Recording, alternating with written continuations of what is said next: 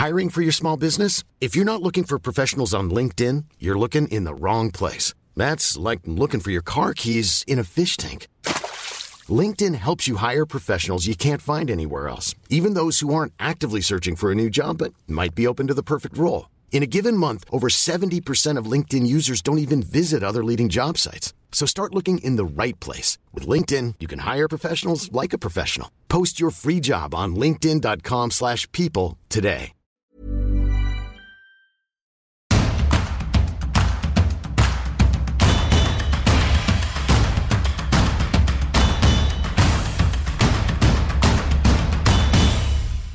Bonjour à tous et bienvenue dans Tour d'Europe, votre podcast d'actualité euh, sur le football européen. Je suis Cyril Morin, journaliste à Eurosport et on commencera ce numéro avec l'actualité anglaise, Arsenal qui lâche des points. Faut-il s'inquiéter pour les Gunners? On verra ça avec Philippe Auclair. On parlera aussi longuement de Chelsea qui affronte le Real Madrid mardi en quart de finale retour de la Ligue des Champions. On enchaînera ensuite avec l'Allemagne et le traquenard qui attendait Thomas Tuchel au Bayern. Que se passe-t-il au FC Hollywood et peut-il vraiment y avoir un sursaut face à Manchester City? On discutera de tout ça avec David Lortolari. On ira ensuite en France, la Ligue 1, Elton Mokolo. Pourquoi l'OL de Blanc peut croire en l'avenir? On verra tout ça avec lui.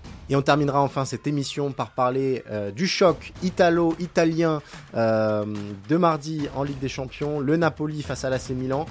Le charme est-il rompu au Napoli et le cas Mike Maignan? On verra tout ça avec Guillaume Maillard Pacini. Vous le savez, Tour d'Europe est à retrouver chaque semaine sur toutes les plateformes d'écoute. Il suffit de s'abonner à Eurosport FC et si vous préférez voir les meilleurs moments de cette émission, rendez-vous sur eurosport.fr pour les vidéos. Vous connaissez le programme, alors Tour d'Europe, c'est parti. Et allez, on commence ce tour d'Europe avec la Première Ligue et euh, bah, le petit tremblement de terre, mine de rien, qui a eu lieu euh, à Londres euh, dimanche, puisque Arsenal a été tenu en échec par West Ham après avoir mené 2-0 au bout de 10 minutes de jeu. On retrouve Philippe Auclair, notre correspondant en Angleterre. Philippe, ma, ma première question, elle est très directe. Que s'est-il passé? Mhm. Euh, si l'on en croit ce que dit euh, Michael Arteta, ce, tremblement de terre, je ne sais pas combien il, euh, et comment il sera euh, décrit sur l'échelle de Richter, mais disons que c'est une petite bon, ça, bouge un petit peu. C'est pas encore la grosse catastrophe, mais ça bouge un petit peu. Et bon, on a écouté Michael Arteta après la rencontre. En fait, je pense que son son analyse, son diagnostic était parfaitement justifié, à savoir que le problème est qu'Arsenal a cessé de jouer lorsqu'ils se sont retrouvés à 2-0, ils se sont vus un petit peu trop beaux. Euh, et il, est vrai qu'ils avaient été très très beaux. Les deux buts sont de qualité absolument exceptionnelle. Et en plus de ça, face à une équipe qui était très regroupée, ils ont trouvé la clé euh, avec des, angles d'attaque, des, des angles d'appel, et puis également la finition euh, était à la hauteur de, ce qu'on avait vu dans la construction. et après ça, curieusement, et pas pour la première fois, on a vu un Arsenal qui est, rentré dans sa coquille un petit peu euh, et n'a pas euh, à, baissé en intensité très nettement au milieu de terrain, à savoir que tous les seconds ballons qui étaient là à grappiller, autant il les gagnait, on va dire, dans le premier quart d'heure de jeu, autant après, ça a été un petit peu plus compliqué, avec également des, des moments d'inattention, voire euh, des, des, moments de court-circuit, on va dire, dans certaines performances individuelles. Rob Holding, à nouveau, euh, et puis également euh, Thomas Partey, qui a été remarquable tout au long de la saison, mais qui a eu un match à oublier. Et euh, vous mettez tout ça ensemble et vous avez une équipe de West Ham qui se bat pour éviter la relégation, qui mm. a également des joueurs de talent. Euh, je pense que Gabriel et Rob Holding auront des cauchemars en pensant à Michael Antonio qui leur a causé des problèmes tout au long de l'après-midi. Jared Bowen également excellent sur son côté droit.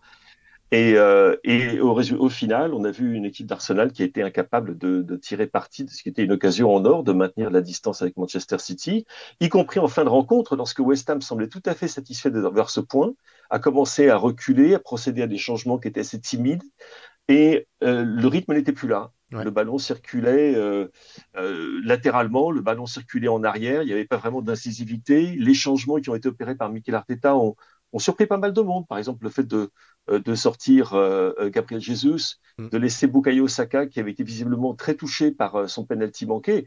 Parce que n'oublions pas quand même que tout ça, ça tient à rien. bien ça tient à, à, ce tir de Bukayo Saka des points se mettre. À, 3-1, mm. le match est plié. Je pense qu'il n'y a pas vraiment de doute là-dessus. Et en fait, très peu de temps après, bah, c'est l'égalisation sur un oubli, encore une fois, de, de la défense d'Arsenal qui se laisse prendre dans son dos de manière un petit peu élémentaire. Et donc, c'est pas catastrophique, catastrophique quand on regarde le classement. De toute façon, parler de catastrophe euh, quand on voit Arsenal en tête du championnat. Euh, après 31 matchs et, 74 euh, points, ça serait un petit peu dur. Mais bon, un, un signal d'alarme, il va falloir absolument se reprendre le plus vite possible et puis également prier pour que Manchester City, eux aussi, aient de ces absences, de ces petites turbulences, de ces trous d'air qui semblent affecter Arsenal depuis maintenant deux semaines. Voilà. Pour l'instant, il n'y a pas, de... pas la catastrophe. Ouais. Mais en, Angleterre, est-ce qu'il y a, la, tonalité a changé un petit peu? On se dit que, bah, ah, ouais, ok.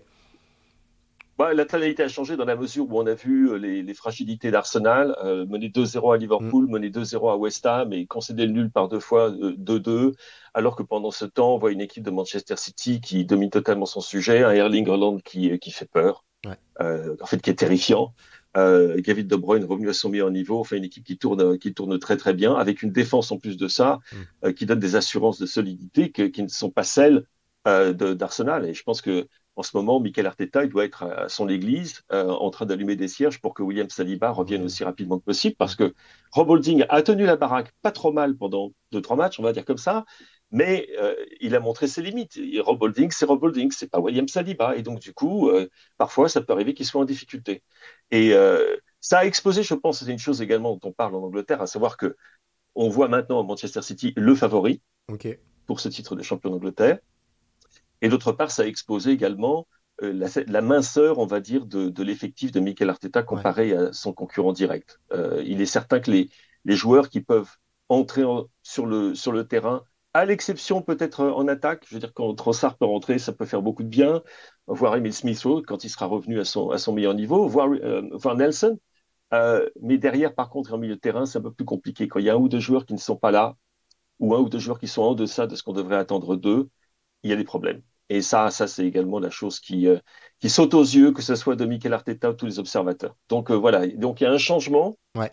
Dans le, je dirais, on est, c'est des pourcentages. Hein. On est passé du 55-45 au 49-51. Maintenant, c'est plutôt du 40-60.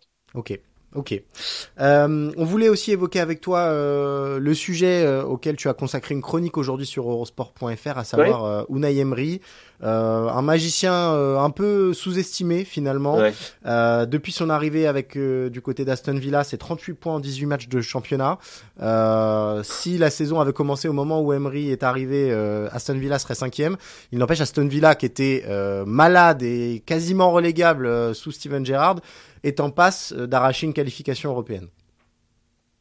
Oui, absolument. Alors, dans quelle compétition, on ne le sait pas, mais euh, je dirais que le, vent qui gonfle les voiles d'Aston Villa continue de pousser dans la bonne direction. Les performances sont vraiment impressionnantes parce que c'était un vrai test. Là, on se disait, mais mhm. contre Newcastle, une équipe qui marche bien, une équipe qui est dans le, top 3 en ce moment, que va-t-il se passer? Euh, Eh bien, on a vu, on a vu une équipe d'Aston Villa est très très bien organisé, comme toutes les équipes de Emery, ça c'est un petit peu sa, spécialité, mais qui a également beaucoup de tranchants, beaucoup d'imagination, euh, qui, qui joue à travers les lignes peut-être plus rapidement que ceux on a, on a, à quoi on a l'habitude euh, avec, euh, avec ces équipes. Et euh, oui, les, les, les, chiffres sont impressionnants, c'est 22 points sur 24, c'est 5 victoires d'affilée, ce qui n'aurait pas arrivé depuis 1998, euh, et une équipe de Villa, ma foi, oui, qu'elle vend en poupe, et on pourrait tout à fait imaginer qu'elle soit là même pour titiller une place en Ligue des Champions. Ça paraît incroyable quand on voit dans quel état était cette équipe euh, au mois d'octobre dernier, quand Steven Gerrard était là. Ils s'étaient retrouvés un moment 19e. Ils étaient remontés juste en dessus de la zone de relégation, mais uniquement au nombre de buts marqués. Et on se disait, ça va très très mal. Et en fait, ils, ils ont eu le nez creux. Ils sont parvenus à convaincre Unai Emery, ce qui n'était pas évident, qui avait refusé le job à Newcastle au passage. Hein. Ils ont réussi à convaincre Unai Emery de quitter Villarreal et de venir euh, mettre en place bah, une équipe qui est, qui est jeune, qui est talentueuse, qui a de l'allant, qui est vraiment séduisante.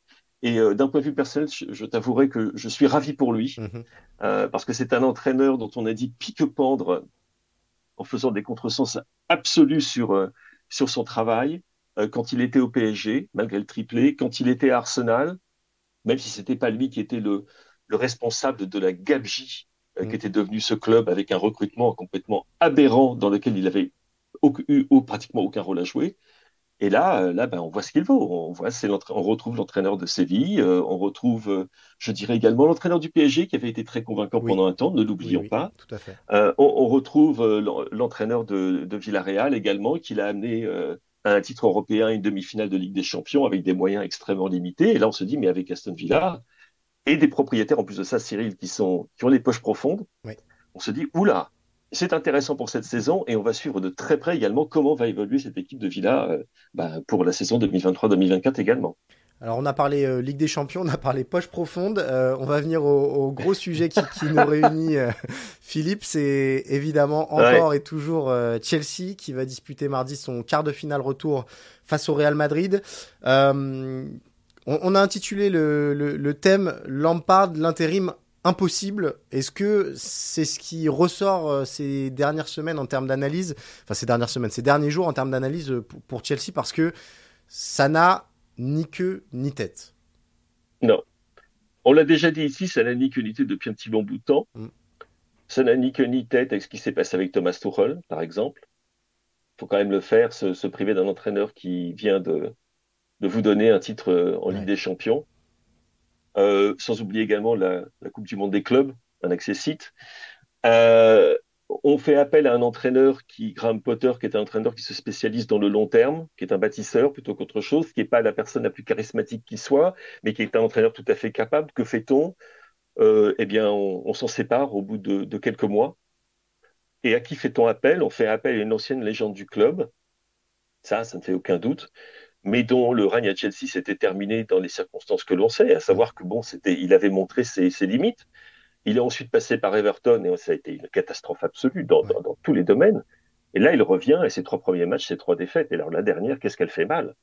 Euh, C'est hallucinant. On a appris en plus de ça euh, que euh, et ça, ça, ça, montre assez bien la façon dont fonctionne ce club en ce moment, que la veille du jour où Frank Lampard a été annoncé comme étant le nouvel entraîneur de Chelsea, Todd Bowley avait rencontré à Londres Luis Enrique, en agitant devant lui la promesse peut-être de prendre en charge Chelsea. Euh, Luis Enrique, Frank Lampard, désolé, euh, au niveau joueur, on parle peut-être, Lampard peut-être était le meilleur joueur des deux, et au niveau entraîneur, je pense qu'il n'y a quand même pas trop photo, mais malgré tout, alors qu'ils ont fait venir euh, Luis Enrique pendant deux jours à Londres et ont eu donc des conversations euh, privées sur ce qui pourrait être son travail, eh bien, Enrique était encore à Londres lorsque l'annonce de la nomination de Lampard a été faite. Je crois que ça donne une idée un petit peu de la façon dont les choses se passent à Chelsea. Euh, en plus de ça, on sait que Chelsea, c'est un club qui fuite, qui adore fuiter. Euh, il fuite d'autant plus qu'il y a beaucoup de joueurs qui ne jouent pas, ou pas assez, euh, qui s'estiment ne pas être traités comme ils devraient l'être, donc qui parlent à, à leurs agents, lesquels parlent aux journalistes de confiance, donc ça fuite dans tous les sens. Et euh, ce qu'il fuit en ce moment, alors que Lampard, littéralement, il vient d'arriver, je veux dire, il n'a pas encore sorti les, euh, comment dire, les bagages, son sac de sport de, de sa Rolls à, à, Cobham, euh, on dit qu'il a, il a passé très peu de temps à faire des mises en place tactiques, par exemple, qu'il a passé presque tout son temps à parler en face à face avec les joueurs de Chelsea pour essayer de comprendre ce qui se passait. Alors, d'une part, il a dû avoir beaucoup de temps parce que parler avec tous les joueurs de Chelsea en ce moment, c'est un travail de longue haleine. Ah, c'est un travail de longue haleine et je pense qu'il aura besoin en effet d'une grande bouteille d'eau et de quelques pastilles pour la, pour la gorge, euh, d'une part.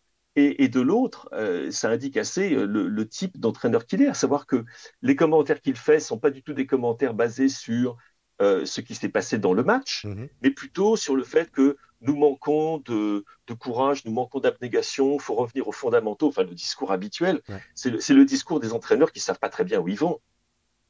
Et quand on a vu, franchement, le, euh, ce qui s'est passé euh, avec euh, contre Brighton, où on a le cas opposé, où un entraîneur qui sait exactement ce qu'il ce qu'il fait, on est tous des, on est des grands fans de De Zerbi dans cette dans cette dans ce podcast, ça tout le monde le sait.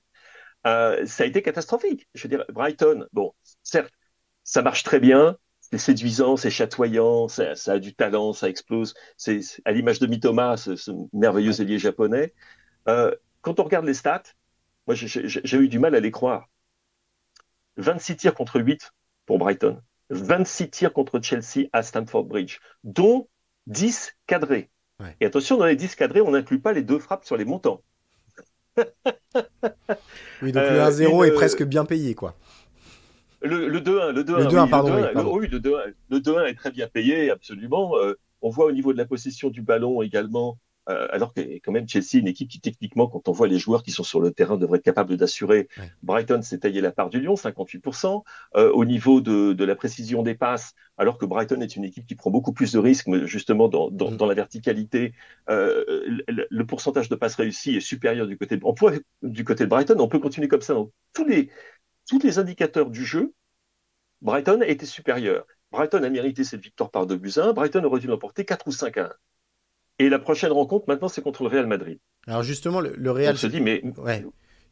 On a l'impression que le seul espoir, c'est de croire au miracle, en fait. Il n'y a, y a, pas, il y a, y a, aucun motif d'espoir euh, factuel et concret.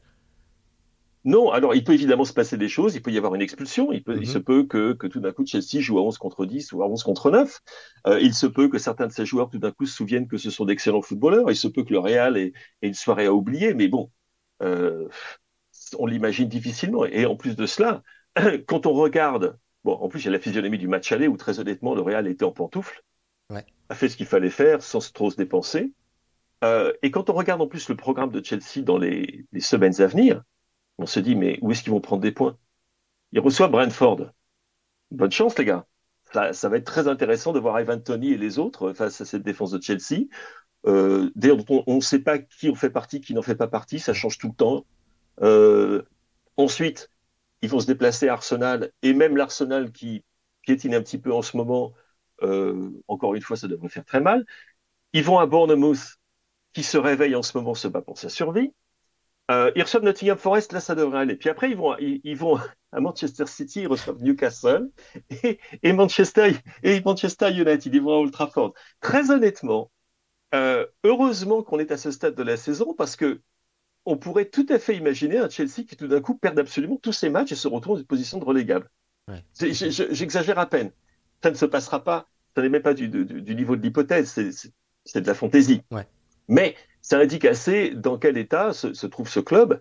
Et le problème, bien évidemment, pour Todd Bully et les gens de, Clear Lake, c'est que c'est un problème qui n'est pas seulement euh, transitoire. Euh, c'est pas parce qu'il y a un intérim de, de Frank Lampard qui se terminera à la fin de la saison, ça c'est certain c'est pas parce que c'est, ça n'est pas là le véritable problème. Une saison blanche, ça arrive à tout le monde. Ça va arriver à Liverpool, c'est pas une catastrophe. Euh, par contre, derrière, qu'est-ce qui se passe? Avec les investissements qui ont été faits, avec tous ces joueurs qui ont été signés sur des contrats de très longue durée, avec tous ces joueurs dont il faut se débarrasser, et puis qui choisir? Qui va accepter de venir dans ouais. comment comment décrire ce club? A mess. pagaille absolue. Oui, the mess. It's a mess. Donc, euh, le, Lampard fait partie du problème, mais Lampard est pratiquement davantage une illustration du problème que la cause du problème lui-même. Et ben voilà, on va suivre euh, ce match entre Chelsea et le Real Madrid malgré tout, euh, parce que tout peut arriver euh, en football. Mais effectivement, ces Blues moribonds sont plutôt inquiétants. On va passer de Chelsea à Thomas Tuchel puisqu'on s'envole désormais en Allemagne. Et allez, on continue notre tour d'Europe. On arrive en Allemagne pour parler donc euh, bah, d'un club euh, qui a fait un pari qui tarde à payer ses fruits. C'est le Bayern Munich. On retrouve euh, David Lortolari, notre spécialiste Bundesliga. David, euh, on va parler de, Thomas Tuchel parce que c'est inévitable. Euh, depuis qu'il est arrivé, il y a eu que deux petites victoires et deux défaites, dont une spectaculaire face à Manchester City. Euh, on a vu les stigmates de cette défaite aussi sur le visage de, de Leroy Sané ce week-end puisqu'il y a eu l'altercation avec avec Sadio Mané. J'ai envie de te poser une question très directe. Dans quel traquenard est tombé Thomas Tuchel? Oui, alors c'est vrai que vu, des supporters, vu des suiveurs, il y a beaucoup de moqueries parce que on change un entraîneur et on s'aperçoit que c'était pas si mal avec le précédent et que peut-être les soucis dépassent largement les compétences du, technicien, de l'entraîneur. De toute façon, des gens comme Nagelsmann, comme Tourelle, euh, comme les autres entraîneurs allemands que tout le monde connaît, sont pas tellement à remettre en question. Euh, et on s'aperçoit en fait, Cyril, qu'on est vite euh, dépassé par le simple sportif et que les structures même du club sont en train au Bayern de vraiment changer, de vraiment bouger et que c'est pas si facile de remplacer humainement sur le management, sur le recrutement, euh, sur l'impact qu'on peut avoir d'homme à homme, des gens comme Karl-Heinz Rummenigge, comme Uli Hoeneß. Ça paraît bête, mais euh, il y a un vrai, euh, un vrai challenge, un vrai défi pour des gens comme Salihamidzic, comme Tourelle bien sûr maintenant, et comme euh, et comme ouais Oliver Kahn bien sûr qui qui ont des déclarations un peu un peu surprenantes par rapport à un club comme ça qui a toujours été sûr de lui qui a toujours été euh, euh, le leader le leader d'opinion le leader euh, pour envoyer des messages forts. Et aujourd'hui on a la sensation que toute cette communication, parce que c'est important aussi la communication dans le football, elle est, elle est pas très claire, elle est pas très impactante, Cyril. Alors, est-ce que euh, le, la dispute et en tout cas le, coup euh, porté par Sadio Mané euh, à, à, Leroy Sané et pas Leroy, Sané pardon, est pas le symbole que finalement tout ne tourne pas très rond en interne, que même les joueurs ont un peu du mal à se positionner vis-à-vis de ça, que le club vit mal tout simplement, et que le pari qui avait été pris par Kahn et Salihamidzic, à savoir virer Nagelsmann pour garder des chances de tripler et attirer Thomas Tuchel est en train de devenir un piège euh, qui, se referme sur le, Bayern finalement. Élimination en coupe euh, contre Fribourg, en ayant eu les armes pour, pour gagner ce match, mais bon, ça peut arriver face à un adversaire robuste, pénible, ok, mais c'est déjà une première tâche sur le, mandat euh, très récent encore de, de Thomas Tuchel. En championnat, on n'a pas d'avance du tout mm. contre le Borussia Dortmund. Alors oui, un petit point ou deux, mais on s'aperçoit que le Bayern est à la merci de son adversaire et ça peut durer encore sur les quelques journées qui restent. Donc ça, c'est mauvais signe quand même. Et puis en Ligue des Champions, un, défi énorme à, remonter avec les trois buts encaissés en, Angleterre. Euh, oui, la sensation, en fait, c'est assez euh, universel comme sentiment que ce qu'on appelle en Allemagne euh, die Führungsebene, le domaine de, domination, le domaine de direction, s'est effiloché. Euh, qu'il n'y a personne, que ce soit sur le terrain, que ce soit sur le banc, que ce soit dans la direction du club, pour vraiment imposer, ce qu'on disait à l'instant sur le discours, imposer quelque chose de fort, imposer un message fort qui, qui euh, ruisselle sur tout le monde. Aujourd'hui, on n'a pas un capitaine fort, on n'a pas un entraîneur qui a pu encore s'imposer parce que Thomas Tuchel s'est montré très laudatif, très positif. Au début, ça a surpris d'ailleurs parce que l'équipe n'était pas irréprochable. Et puis, les dirigeants ont du mal à communiquer aussi. Allez, un exemple très vite. Oliver Kahn, sur le dernier match, pour euh, faire passer son message, a envoyé un tweet. Alors oui, c'est moderne, mais au Bayern, c'est on marche pas comme ça. On vient en conférence de presse, on s'impose, on roule un peu des mécaniques et on dit ben voilà, ça n'a pas été, il faut changer des choses. Et Oliver Kahn est passé par un, canal de communication moderne. Ça ressemble pas au Bayern, et on a l'impression que la direction aujourd'hui n'est pas claire, n'est pas forte. Et ça se ressent, Cyril, effectivement, sur le terrain. Pour Tourelle, ça veut dire que le travail, il est vis-à-vis de ses dirigeants et il est vis-à-vis de ses joueurs. Ça fait un double défi. Ouais, la, la mission, elle est, elle est d'ampleur. Est-ce que il faut s'attendre à quoi dans les semaines qui viennent? Alors il y a ce match au retour euh, face à, Manchester City avec ce 3-0 à l'aller et cette équipe de City. Il peut toujours se passer beaucoup de choses dans le football, mais c'est vrai que on voit mal City s'écrouler. Euh, Pep Guardiola a, quand même dit cette déclat. Le Bayern n'est plus dangereux dans cet état-là. Parfois il faut du conflit pour cette équipe avance ensemble. Je connais bien ce club. Est-ce que tu es d'accord avec cette analyse-là ou pas du tout et tu ne crois pas un réveil magique du, du Bayern mercredi? Alors oui, il a raison dans le sens il faut du conflit parce que les, L'histoire nous l'a montré. Il y a eu des gifles, il y a eu des, des, des gueulantes, il y a eu des, des mots forts, il y a eu des punchlines, il y a eu. Oui, c'est comme ça que le Bayern se nourrit aussi parfois. Mais aujourd'hui, très clairement, soyons concrets. Les deux leaders sur le terrain, Matthijs Delirte, Benjamin Pavard, sont les deux seuls qui sont aujourd'hui au niveau de ce qu'on attend des joueurs du Bayern. Devant, ça tricote fébrilement et il n'y a pas de but. On s'entend pas forcément et on commence à s'agacer Sadio Mané n'a pas encore trouvé sa place, n'a pas encore trouvé son, son, retrouvé son meilleur niveau sportif. Et on a l'impression que même si Tourelle installe une équipe, une structure claire, les joueurs n'ont pas les, les moyens aujourd'hui pour. Euh, bah oui, je reviens sur ce mot d'impact. Pour marquer les buts, pour concrétiser les occasions, pour avoir des idées quand c'est un peu compliqué. Et euh, ouais, euh, il, il, faut peut-être retrouver du conflit. On en a. Il y a eu des disputes. Nagelsmann ne s'entendait pas avec tout le monde. On a peut-être surestimé aussi euh, son, son, sa capacité à créer des conflits à lui. Peut-être que le jugement par rapport à Nagelsmann est pour l'instant raté, que c'est une erreur de casting de l'avoir dégagé. On en saura plus dans quelques semaines. Pour le championnat, ça va peut-être passer. Pour la Ligue des Champions, il faudrait vraiment un concours de circonstances, Cyril. L'expulsion d'un défenseur de Manchester, euh, un, un, Sané ou un Gnabry qui réussit sur sa première offensive et derrière ça s'enchaîne. Oui, on peut espérer, mais globalement, aujourd'hui, les supporters sont déjà, disons-le, passés à la saison prochaine. Dernière petite question sur ce thème-là, parce que ce que tu nous dis finalement, c'est que cette équipe du Bayern manque un petit peu de caractère. C'était aussi quelque chose qu'on avait reproché à la Mannschaft lors de la Coupe du Monde. C'est pas un hasard peut-être que les cadres du Bayern soient aussi ceux de la Mannschaft. Euh, où sont passés un peu les gueulards, les Schweinsteiger, les euh, les joueurs, les balacs, voilà, ceux qui étaient parfois de mauvaise humeur, ceux qui mettaient des pralines à 30 mètres, ceux qui, voilà, ce qui faisait un petit peu l'ADN du foot allemand. Si on est vraiment très caricatural, euh, on les retrouve plus aujourd'hui. On pensait avoir peut-être ça avec Goretzka et finalement c'est pas ce type de joueur-là. Euh, c'est ça qui manque vraiment, ces, ces aboyeurs un petit peu qui faisaient aussi la caractéristique du, du foot allemand et donc du, du Bayern Munich et de la Mannschaft. Complètement, c'est pertinent. Euh, vous avez besoin d'un Neuer et vous vous apercevez que quand le, grand gardien numéro un est pas là, ça fait un trou énorme. D'ailleurs, Sommer très fébrile. Ouais. Et, il, est, il, est, critiqué en permanence. Mhm. on, lui, on lui reproche même de manquer de 10 cm de taille. Ah c'est vous dire où on en est arrivé dans l'absurdité pour avoir, pour essayer de, de dégager un ballon en, corner sur le, but qui a été encaissé contre Fenheim, ce magnifique coup franc de Kramaric. Mhm. Euh, il manque effectivement ces joueurs-là. Et là, on pourrait y revenir peut-être dans les prochaines semaines. Ça pose évidemment la question du recrutement et de la compétence de recrutement du directeur sportif. Mhm. C'est Ali Amidzic, un formidable palmarès comme joueur avec le Bayern. Je crois qu'il avait été champion huit fois. Mais comme recruteur, oui, il a réussi des coups. Faire, faire venir le roi Sané à moitié prix, c'était top. Faire venir Sadio Bané, c'était top. On parle maintenant de, de personnes comme peut-être euh, Ossimène, comme personne, euh, de personnes comme Fulkrug. Et il, faut, il faudra voir sur les mois qui viennent s'il y a une cohérence dans le recrutement, parce que c'est peut-être ça aussi l'un des problèmes aujourd'hui au Bayern. Il manque peut-être des joueurs qui sont capables d'emmener derrière eux tout un collectif. On s'aperçoit que Kimmich, Müller, et puis les deux déjà cités, Pavard et Delirte, ça ne suffit pas aujourd'hui pour en faire une équipe qui fait peur à l'adversaire. Et ben voilà pour ce point complet sur euh, le Bayern de Thomas Tuchel à retrouver euh, mercredi face à Manchester City pour ce quart de finale retour. Merci beaucoup David et nous on va revenir euh, aux affaires nationales puisqu'on va parler de la Ligue 1.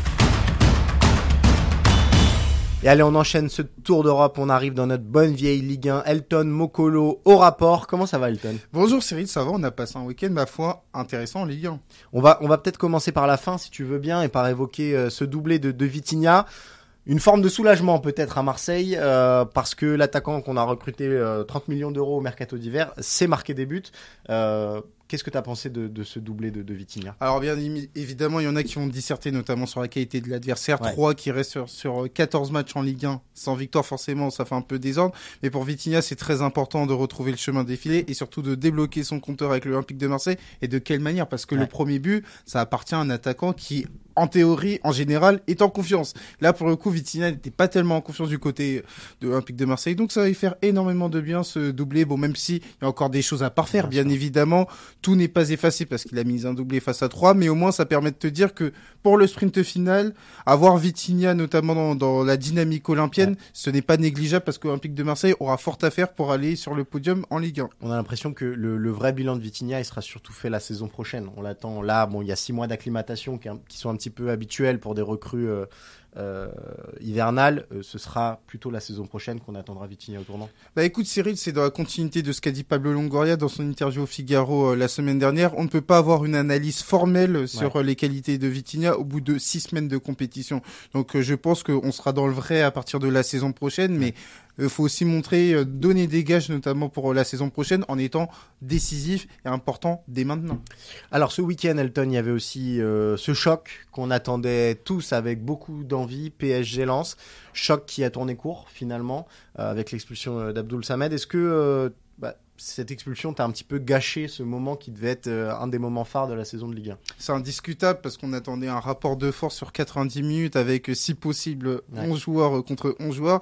Ça n'a pas été le cas, mais c'est aussi la, la réalité d'un grand match, à savoir que c'est pas seulement les considérations tactiques, techniques qui sont importantes, mais il y a aussi le conditionnement émotionnel. il se trouve qu'Abdoul Samed a failli, a fauté, et ça a été en défaveur du RC Lens, et le PSG a mis à profit cette supériorité numérique pour justement faire un gros écart dès la première période. Donc c'est toute la réalité d'un grand match. Lens n'y est pas forcément habitué, même si on avait dit la semaine dernière qu'ils avaient un bilan qui était vraiment très flatteur face aux grosses équipes. Mais là, il était question de quoi? Il était question d'un match pour le titre, enfin d'un match pour le titre, même si les Lensois s'en sont défendus en disant que ça n'a jamais été l'objectif, mais toujours est-il qu'ils l'avaient euh, dans un coin de leur tête. C'est d'autant plus dommageable qu'on a vu que même à 10, Lens avait réussi, notamment avec les appels d'Openda, à mettre un petit peu la, pagaille euh, du côté euh, parisien.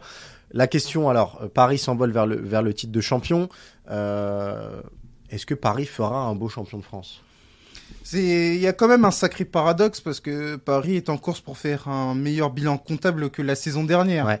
Et quand on regarde l'année 2023, c'était pas forcément euh, la chose qui était attendue. Donc euh, Paris sur le plan comptable fera un beau champion, mais maintenant, encore une fois, dès qu'on dépasse l'aspect comptable, l'aspect statistique, faut regarder notamment sur euh, le niveau du jeu et ça n'a pas été satisfaisant pour une équipe qui doit être au niveau du PSG, pour une équipe qui a des individualités extraordinaires. Je pense que c'est surtout la qualité individuelle qui a primé davantage que l'expression collective. Et là, pour le coup, ça sera un gros manque, ça sera un grand regret entre guillemets parce qu'il faut pas banaliser encore une fois le titre de champion de France qui est à venir pour le PSG. Absolument. Euh, alors, Elton, on, voulait quand même parler d'un autre homme parce qu'on en avait parlé au moment de son intronisation du côté de l'Olympique lyonnais, c'est Laurent Blanc. On avait beaucoup de doutes sur sa capacité à manager une troupe après autant d'années d'inactivité, ou en tout cas euh, dans le plus haut, au plus haut niveau euh, français. On avait un doute sur le fait qu'il puisse guider cette troupe très très jeune aussi euh, vers les sommets. Finalement, alors Lyon n'est pas encore vers les sommets, mais Lyon occupe la tête de ce classement hypothétique sur la phase retour de, de Ligue 1. Il y a du mieux, il y a cette victoire face à Toulouse qui confirme qu'en championnat, Lyon a retrouvé une certaine cohérence comment tu analyses la patte de Laurent Blanc depuis son retour à Lyon? C'est vrai, c'est très important le mot que tu as évoqué, la cohérence, parce que moi j'étais dans l'expectative euh, mm. quand je regardais Lyon version euh, Laurent Blanc, à savoir qu'il n'y avait pas forcément un fil conducteur. Et là, j'aime à penser que depuis euh, plusieurs semaines, on n'a pas attendu le match de vendredi pour le constater, que pour l'Olympique lyonnais, il y a non seulement un avenir incarné par la jeunesse bien évidemment, mais surtout un présent. Clairement, je pense que l'Olympique lyonnais est en train de cimenter les bases de la saison 2023-2024 en étant compétitif. C'est ce qu'on attendait du côté de, l'Olympique Lyonnais sur les 12 dernières journées. Lyon est leader, donc ça accrédite l'idée que Lyon est performant, Lyon est compétitif, Lyon prend des points et Lyon gagne de la confiance parce que on attendait forcément le match euh, contre Toulouse après la défaite euh, face à Nantes, même s'il y avait eu euh, la victoire contre le Stade Rennais. On a vu une équipe qui a été agréable. Mm. C'est une équipe qui a certes des imperfections, c'est une équipe qui est certes naïve, mais c'est une équipe qui est compétitive malgré tous les tous les problèmes structurels qui peuvent exister. Et ça, ça met au crédit de l'entraîneur qui, pour le coup, a dessiné, a trouvé son ossature. Maintenant, c'est beaucoup plus lisible. Ça commence à partir de Lopez. Il y a Lovren au milieu terrain. Bon, le milieu terrain, il peut être mouvant. en, en, défense centrale, évidemment Lovren. Le milieu terrain peut être mouvant parce qu'il y a aussi les considérations liées notamment aux facteurs physiques, avec notamment Corentin Tolisso, qu'il faut que tu peux pas avoir forcément de la continuité. Et en attaque, il y a la casette qui est bien évidemment très important, l'émergence de Barcola, et enfin Ryan Cherky qui a fait une, seconde période de grande qualité. Donc euh, là, on est en train de voir un 11 qui est en train de se dessiner pour un Lyonnais. Et pour peu qu'il y ait des ajustements, notamment sur le mercato estival, Lyon peut avoir son mot à dire notamment dans le sommet de la Ligue 1. Pas forcément pour le titre évidemment, mais pour aller jouer notamment une qualification en Ligue des Champions. Qu'est-ce qu'il faut viser pour Lyon? Parce que Lyon est à 5 euh, points de Lille et de cette cinquième place. On rappelle que la sixième place ne devrait pas être qualificative pour la Ligue Europa Conférence. Est-ce que Lyon a vraiment intérêt à aller chercher l'Europe, euh, quitte à s'imposer des matchs un petit peu folkloriques avec un effectif un peu court et un peu jeune? Ou à l'inverse, euh, bah, Lyon, s'il termine 6 ou 7 pourra partir euh, vraiment avec le seul objectif d'être en Ligue 1 la saison prochaine et de briller en Ligue 1 comme tu viens de le, dire.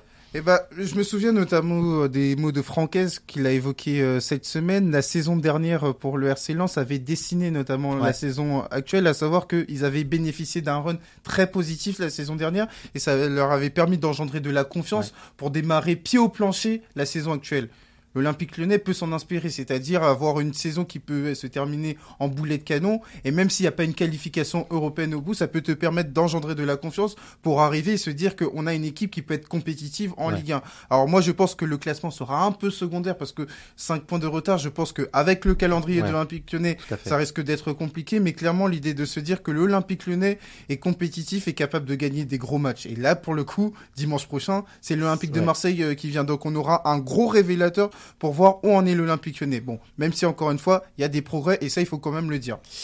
Peut-être un petit mot sur Laurent Blanc aussi parce que euh, on le disait, la gestion des jeunes, c'était pas quelque chose qui nous sautait aux yeux. Et finalement, euh, ces dernières semaines, dans ses prises de parole, notamment auprès de, de Prime Video, il rappelait qu'à Paris, bah, il avait un petit peu couvé Marco Verratti. Il y avait eu aussi Adrien Rabiot et le fameux euh, débrief euh, salé. Euh, ce qui se passe avec Ryan Cherky, c'est peut-être le meilleur exemple de ce que peut apporter Laurent Blanc à, un jeune joueur. Je sais pas si tu es d'accord, mais il alterne un petit peu la carotte et le bâton. Voilà, il le protège quand il le faut, notamment après ses sifflets face face au Stade Rennais. Et puis face à Toulouse, Cherky est décisif. Cherky offre quasiment la victoire à Lyon Laurent Blanc n'est pas satisfait et il fait savoir euh, avec mécontentement. Comment tu, tu juges cette gestion de, de Ryan Cherky par Laurent Blanc? La séquence était incroyable et était vraiment euh, positive parce que pour moi, Laurent Blanc est la meilleure chose qui soit arrivée à Ryan Cherky parce que Laurent Blanc a fixé euh, quelque chose qui est très important pour l'évolution de Ryan Cherky, c'est un cadre. C'est ce qui manquait à Ryan Cherky parce que il n'avait pas la confiance des entraîneurs euh, précédents, il était aussi un peu plus jeune et donc par rapport à ça, le fait d'avoir un entraîneur qui justement lui a fixé un cadre avec un niveau de performance à avoir, c'est la meilleure chose qui peut arriver à Ryan Cherky parce que Cherky magazine des minutes, en magazine de la confiance et décisif. Mais malgré ça, il y a un entraîneur qui lui fait dire que tu ne peux pas capitaliser sur, des, euh, sur euh, des fulgurances. Tu dois aussi capitaliser sur de la constance, sur de la consistance et sur le fait d'être régulier. Après, c'est quelque chose qui est très compliqué parce que je vous rappelle que Ryan Cherky est un 2003. Mais par rapport à ça, il y a un entraîneur qui a connu le très haut niveau. Si tu veux, Cyril, on parle d'un entraîneur qui a côtoyé le vestiaire de Zinedine Zidane, de Ronaldo, qui a entraîné Karim Benzema, qui a entraîné Ibrahimovic.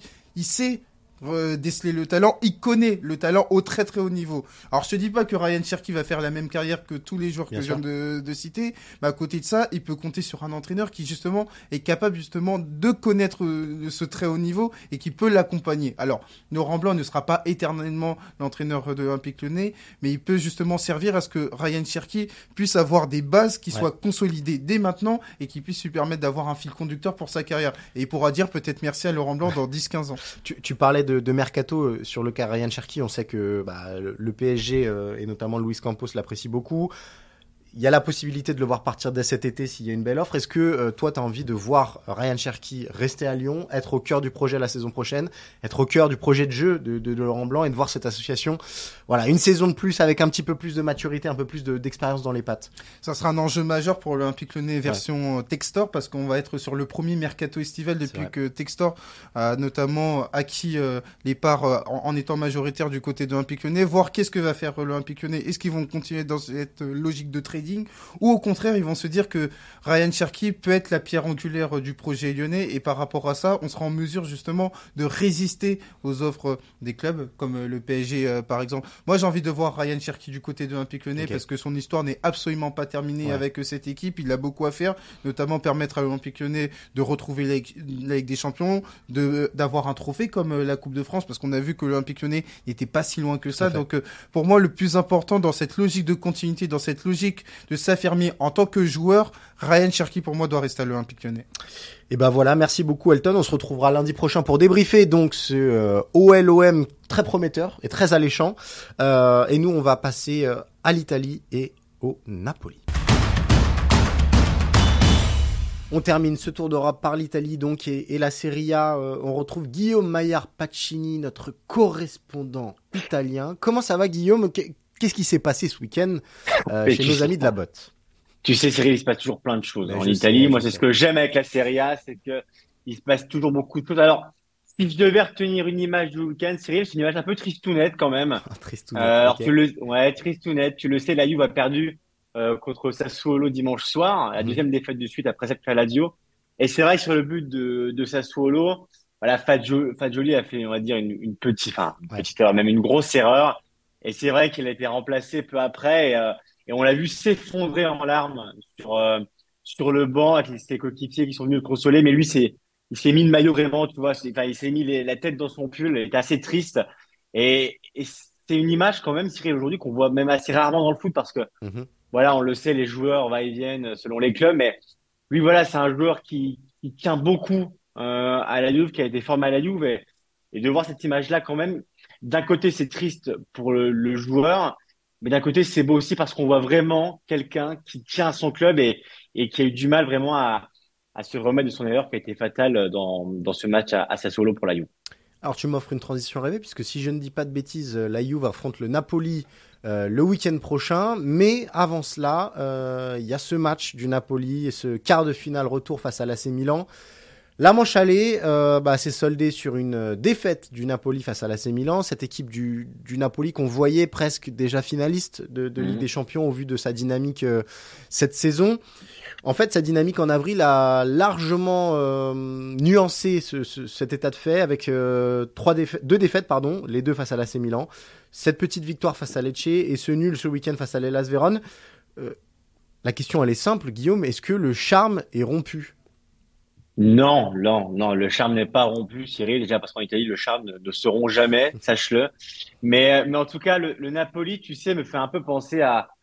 C'est un peu que si on devait comparer à la F1, ça fait penser un peu à Max Verstappen qui aurait fait, on va dire, 60 tours euh, incroyables et qui, qui a pris tellement d'avance, du coup, sur la fin, ralenti un petit peu parce que c'est vraiment une équipe qui est en autogestion en championnat, déjà pour commencer, parce que, évidemment, elle a ralenti le rythme et la cadence, mais elle a tellement été rapide euh, avant, on va dire, avant ce, coup de frein, qu'elle est en droit aussi, on va dire, de, gérer cette avance. Elle a toujours 14 points d'avance, Cyril, face à la Lazio. Derrière, certes, elle n'a pas beaucoup avancé, euh, même si la Lazio enchaîne, mais c'est vrai que Naples, on va dire, gère un peu son avance et, a peut-être aussi un peu moins fin, comme on dit ici, parce que c'est compliqué de, bah, jouer les matchs toujours à 100 à l'heure. On a Ozymen, on va en parler, qui s'était blessé, Kvaratskhelia qui est aussi un peu ralenti. La première défaite face à Milan, comme c'était un 4-0, tu t'en souviens, en championnat, donc elle avait été assez sévère. Ouais, Mais c'est là qu'on a compris aussi que, que Naples n'avait peut-être plus la même fin. Et aujourd'hui, vraiment, la question à Naples, tu sais, Cyril, on a parlé récemment sur Eurosport.fr, c'est que c'est, honnêtement, aujourd'hui, c'est quand Naples va gagner le titre. Euh, c'est même plus si Naples. Aujourd'hui, ce qui se prépare à Naples, c'est la grande fête, savoir où on va la faire, savoir qui va la faire, euh, si elle va être au stade, si elle va être dans les rues. Enfin, quand tu vas à Naples aujourd'hui, vraiment, tout est prêt pour la grande fête. Donc en championnat, en tout cas, le Napoli, on va dire, a, a ralenti la cadence, mais voilà, s'est mis plutôt en autogestion avant, euh, évidemment, le retour demain face à Milan. Mais est-ce qu'ils n'ont pas un petit peu oublié qu'ils étaient encore en, lice dans une compétition importante, à savoir la Ligue des Champions? Alors, on, on a revu le, le, le, match aller face à l'AC Milan. Il y a quand même énormément d'occasions pour le Napoli. Un très très grand Mike Maignan, notamment sur une dernière parade fantastique. On en reparlera peut-être juste après. Mais euh, dans le jeu, hormis l'absence d'Ozimène, euh, le Napoli reste encore dominant et va faire vivre un enfer à l'AC Milan euh, ce mardi. Alors ça va être un match très tendu, vraiment. moi, ce que je peux te dire, c'est qu'en Italie, il est très très attendu. C'est un énorme combat qui s'annonce devant plus de, de 50 000 spectateurs. Mhm. euh, ce qu'on peut dire, c'est évidemment que Naples demain, voilà, a promis l'enfer à Milan. Euh, mais avec ses supporters pour le coup parce qu'il y a eu aussi une, grève, une grève de supporters ces dernières semaines qui va être euh, il va y avoir une trêve pour ce match-là euh, après les, menaces un petit peu de Spalletti qui avait dit que si ça se produisait sur ce match retour euh, il allait quitter le banc et mm. rentrer chez lui quoi. En fait contre la Milan en championnat lors du 4-0 il y avait eu la grève des encouragements de la part des deux virages donc ça avait été assez très calme il y avait 3000 supporters du Milan on entendait, on entendait que c'était assez bizarre. C'est par rapport au prix des places c'est ça? Alors c'est par rapport au prix des places, c'est par rapport à la gestion aussi du club, par rapport au tambour, par rapport à plein de choses en fait. C'est c'est vraiment une, on va dire un, sentiment de ras-le-bol général avec de Laurentiis.